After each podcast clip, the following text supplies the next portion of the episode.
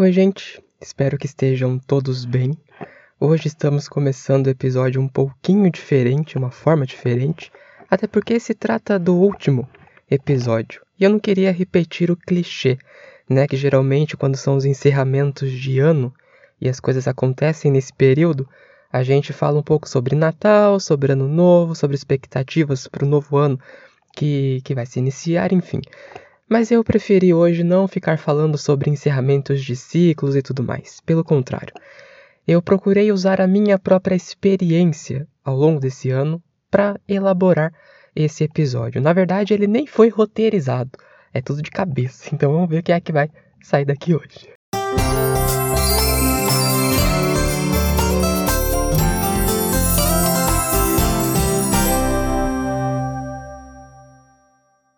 Na verdade, o que eu gostaria de trazer é o que eu aprendi sendo psicólogo. Porque nos últimos cinco anos, digamos assim, da minha vida, até o ano passado, entre 2018 e 2022, eu estava na faculdade, estudando psicologia. E daí 2022 acabou e começamos o novo ano 2023, que foi também quando eu comecei os meus atendimentos lá em abril, se eu não estiver enganado. E a primeira experiência ela foi bastante desconfortável, sou sincero. Muito desconfortável, porque pela primeira vez eu estaria de frente de outro ser humano sem alguém me dando um suporte, por assim dizer, porque na faculdade, embora eu tivesse atendido, nós tínhamos os professores, tínhamos supervisores, monitores, enfim, pessoas que estavam ali à sua disposição, por assim dizer, para te ajudar no caso de alguma dúvida, alguma emergência do momento, enfim. Mas, em abril, eu estava de frente da minha primeira paciente e me sentindo um tanto desconfortável por essa experiência. Porque uma coisa que eu aprendi, uma primeira coisa vai, que eu aprendi, é a responsabilidade que nós, enquanto psicólogos, vou falar dos psicólogos porque é onde eu estou inserido, né, digamos assim. E uma coisa que fica muito claro pra gente, né, quando a gente começa a atender e tudo mais, é a responsabilidade que nós temos diante daquela pessoa que veio até nós. Então, essa é uma profissão de muita responsabilidade. Uma palavra que você disser e aquela pessoa pode levar para um sentido que talvez mude a vida dela. E essa mudança ela pode ser tanto boa quanto prejudicial se nós não tivermos é, conhecimento daquilo que nós estamos falando ou fazendo. Então, esse desconforto, eu acredito que ele seja até necessário. Uma pessoa que não sinta esse desconforto de saber que ele tem uma grande responsabilidade quando se coloca diante de outro ser humano, essa pessoa corre grandes riscos de cometer graves equívocos. Não quer dizer que a gente nunca vai errar. Não quer dizer que eu sempre acerte nas minhas sessões, nas minhas intervenções e etc. Porém, se eu tiver o mínimo de comprometimento e de respeito com aquela vida que está ali na minha frente, eu estarei consciente dos meus passos. E se eu errar, eu vou conseguir perceber. E junto daquela pessoa, nós vamos consertar esse erro, por assim dizer.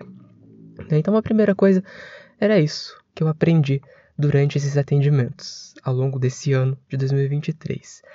A necessidade de nós termos muito comprometimento com aquela pessoa, porque todas as pessoas que procuram um psicólogo, uma psicóloga, elas estão com dores, elas estão com algum sofrimento. E uma outra coisa que eu aprendi: não existe sofrimento maior ou menor. Existe sofrimento. Era uma coisa que eu já havia visto na faculdade, porém, quando você vem para a prática, isso ganha um significado diferente, porque você consegue ver como é que as pessoas lidam com os seus problemas. Às vezes as pessoas trazem problemas parecidos. Algumas têm recursos para lidar com aquilo, outras não. Então não tem como eu dizer que tal sofrimento é mais grave ou menos grave baseado em como as pessoas lidam com aquele sofrimento. Porque cada ser humano é único e essa é uma outra coisa que eu também aprendi ao longo desses atendimentos. As pessoas são diferentes, as pessoas são singulares. E se nós trouxermos esse conhecimento para a nossa vida, a gente começa a olhar para as pessoas com mais empatia, com mais respeito. Nós vamos nos abrir às pessoas por quê? Porque saberemos que não existem padrões.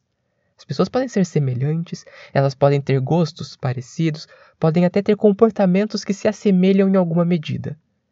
porém, na essência, se é que eu posso trazer essa palavra, elas são diferentes. Elas possuem maneiras de olhar para a vida completamente diferentes. Inclusive, uma outra coisa que eu aprendi com outro paciente. Essa coisa de ser realista. Ah, eu sou muito realista. Mas quando falamos isso para alguém, geralmente criticando o otimismo ou então o pessimismo daquela pessoa, nós estamos falando da nossa realidade. Então nós somos realistas na nossa realidade e não na realidade da outra pessoa. Aliás, isso foi até algo que um paciente me trouxe. Não posso dizer nomes, porém, se estiver ouvindo, saiba que você me deu um grande insight. Porque isso muda a forma como a gente olha para as pessoas e a forma como nós nos expressamos a elas. Porque a sua realidade é uma. Você não sabe qual é a realidade da outra pessoa, daquele que te ouve, daquele que te observa, daquele que te assiste. Isso é uma maneira de nós compreendermos como que é a realidade da outra pessoa nos sentando ao lado dela, com abertura, com humildade, reconhecendo a nossa ignorância em relação a ela, porque somos ignorantes em relação às pessoas. Às vezes nós vemos, é, chegamos né, até as pessoas cheias de tantas pedras, de tantas certezas, como se nós soubéssemos exatamente o que elas deveriam pensar e como deveriam agir. Mas não, somos ignorantes. E eu ouso dizer que somos ignorantes até mesmo sobre nós mesmos não conseguimos nos entender. Às vezes acontecem coisas na nossa vida e a gente não entende o motivo. E daí a gente começa a fazer uma reflexão, uma análise sobre os nossos passos, e então nós descobrimos que foi o nosso comportamento que gerou aquelas consequências, que até então nós achávamos que eram obras do acaso, que eram coisas do azar, ou que eram coisas que as outras pessoas dirigiam a nós, mas sem a compreensão de que aquelas respostas foram, de certa forma, incitadas pelo nosso comportamento. É claro que existem exceções. Uma pessoa que assassina outra, por exemplo, naquela situação dá pra gente usar esse argumento. Mas de forma geral, muitos problemas, ou melhor, muitas coisas que nós vemos como problemas, poderiam ser resolvidas se nós olhássemos para nossa contribuição naquilo. Ao invés de colocarmos apenas nas costas dos outros ou então do universo, devemos nos questionar: como foi que eu contribuí para esse desconforto? como é que eu estou contribuindo para a manutenção desse desconforto. E às vezes nós nem percebemos isso, percebe? Por que, que somos ignorantes não apenas em relação aos outros, mas também em relação a nós? Porque às vezes não percebemos nem como nós estamos mantendo aquelas circunstâncias desagradáveis na nossa vida. E isso precisa ficar muito claro para nós. E só adquirimos essa clareza quando a gente passa a se observar quando a gente passa a entender qual é a realidade na qual estamos inseridos. Tudo isso porque eu comecei falando lá atrás, né? Sobre essa questão do realismo. Então, quando você for falar que você é muito realista, sempre leve em consideração que você está falando a partir da sua realidade e que a sua realidade não é a realidade de todas as pessoas.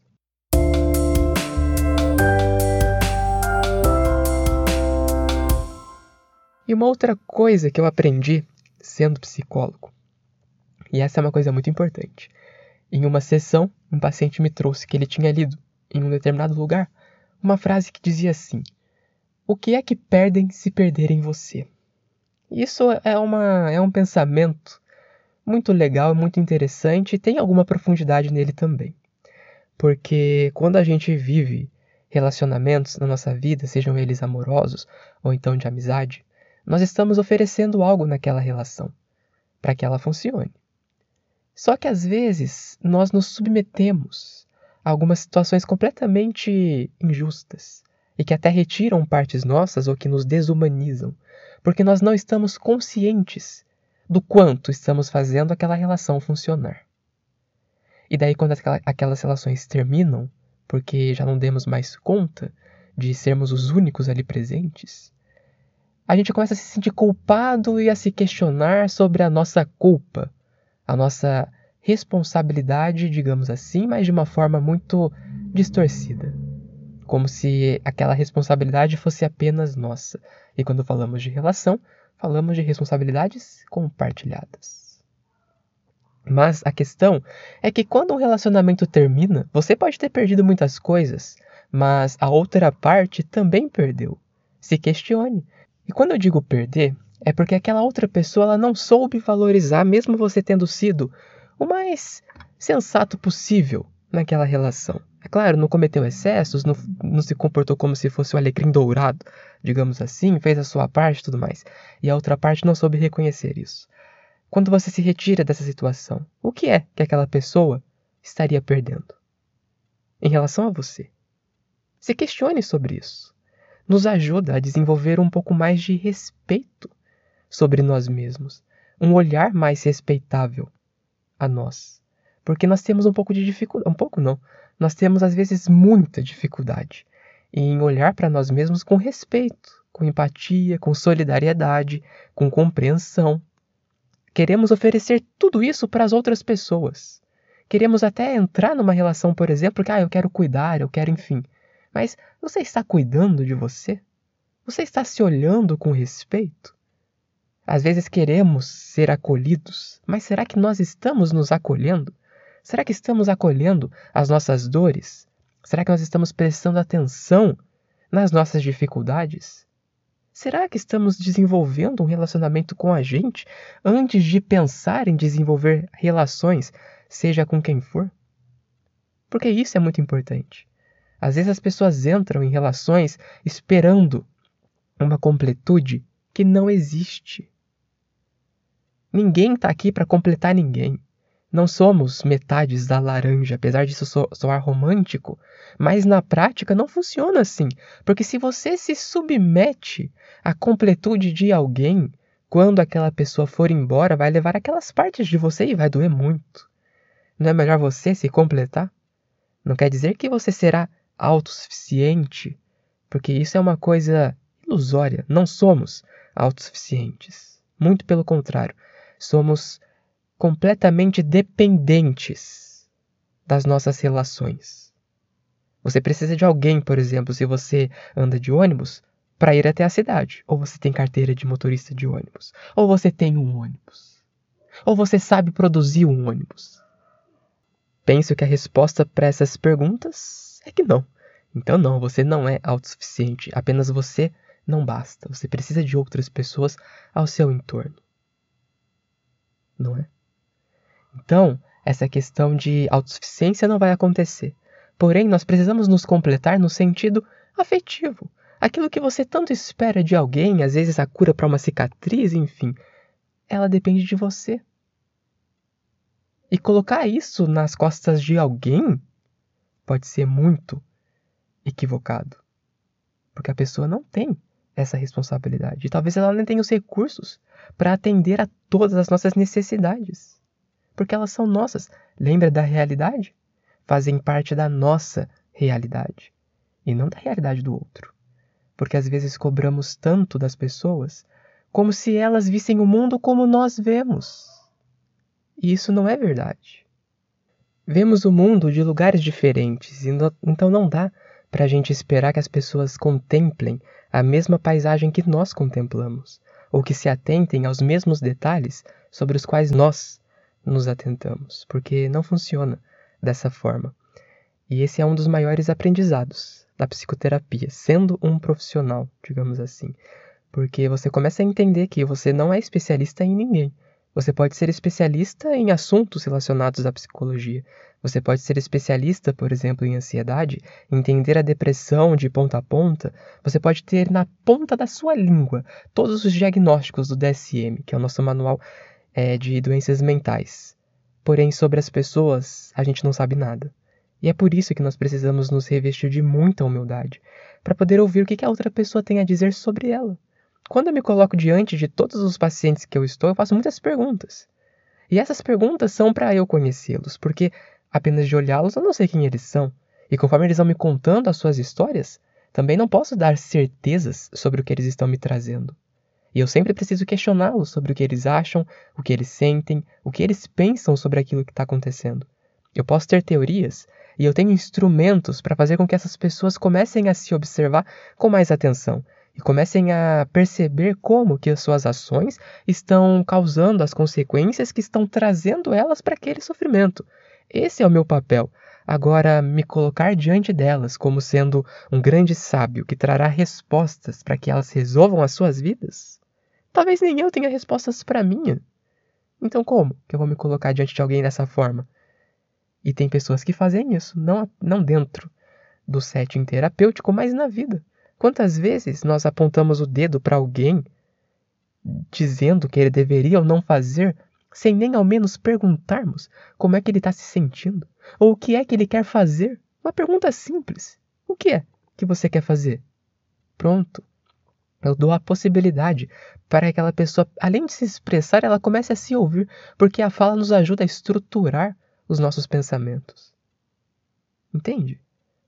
Então o caminho é esse também na nossa vida como um todo. Se você quer ter relações melhores com as pessoas, seja com seu parceiro romântico, seja com seus filhos, seus amigos, enfim, pergunte. Reconheça que você é ignorante em relação às pessoas. E pergunte o que elas estão pensando, o que estão sentindo, por que estão fazendo o que estão fazendo. Não tire conclusões antes de ouvi-las. Permita que elas se expliquem.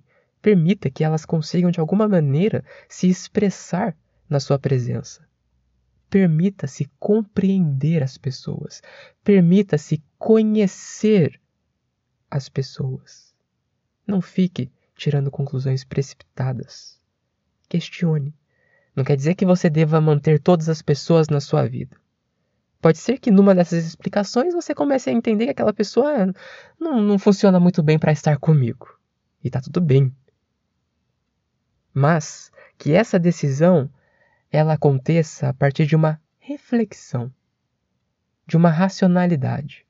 Você ouvindo o que a pessoa tem a dizer e então tendo a chance de tirar alguma ideia sobre aquilo. Só que lembre, mesmo que você ouça e mesmo que você conclua, a conclusão diz respeito a você, às suas crenças, diz respeito ao que você tem trazido na sua bagagem. Ela não é um rótulo, não, não veja as pessoas através disso, de rótulos. Pelo contrário, por trás de um rótulo tem alguém. E esse alguém é muito mais do que aquela descrição. Se vem um paciente até mim, encaminhado por alguém, que disse que ela tem transtorno de ansiedade generalizada, eu verei a pessoa como um ansioso, eu vou perder todas as potencialidades daquela pessoa e vou focar apenas numa dificuldade que ela está enfrentando mas e os recursos que ela tem e o ser humano que ela pode ser ou que ela é e que talvez não seja muito claro para ela. Se eu não tiver essa consciência de que eu preciso ver para além de rótulos, como é que eu vou ajudar alguém a olhar para si e conseguir ampliar as suas possibilidades, ampliar os seus limites? Esse é um outro grande aprendizado que eu acabei fazendo e que eu acho que seja um dos mais importantes para que nós possamos ser apenas não profissionais bons, mas seres humanos bons, que se dispõem a ouvir, a dialogar, a entender um pouco sobre o mundo, a realidade da outra pessoa.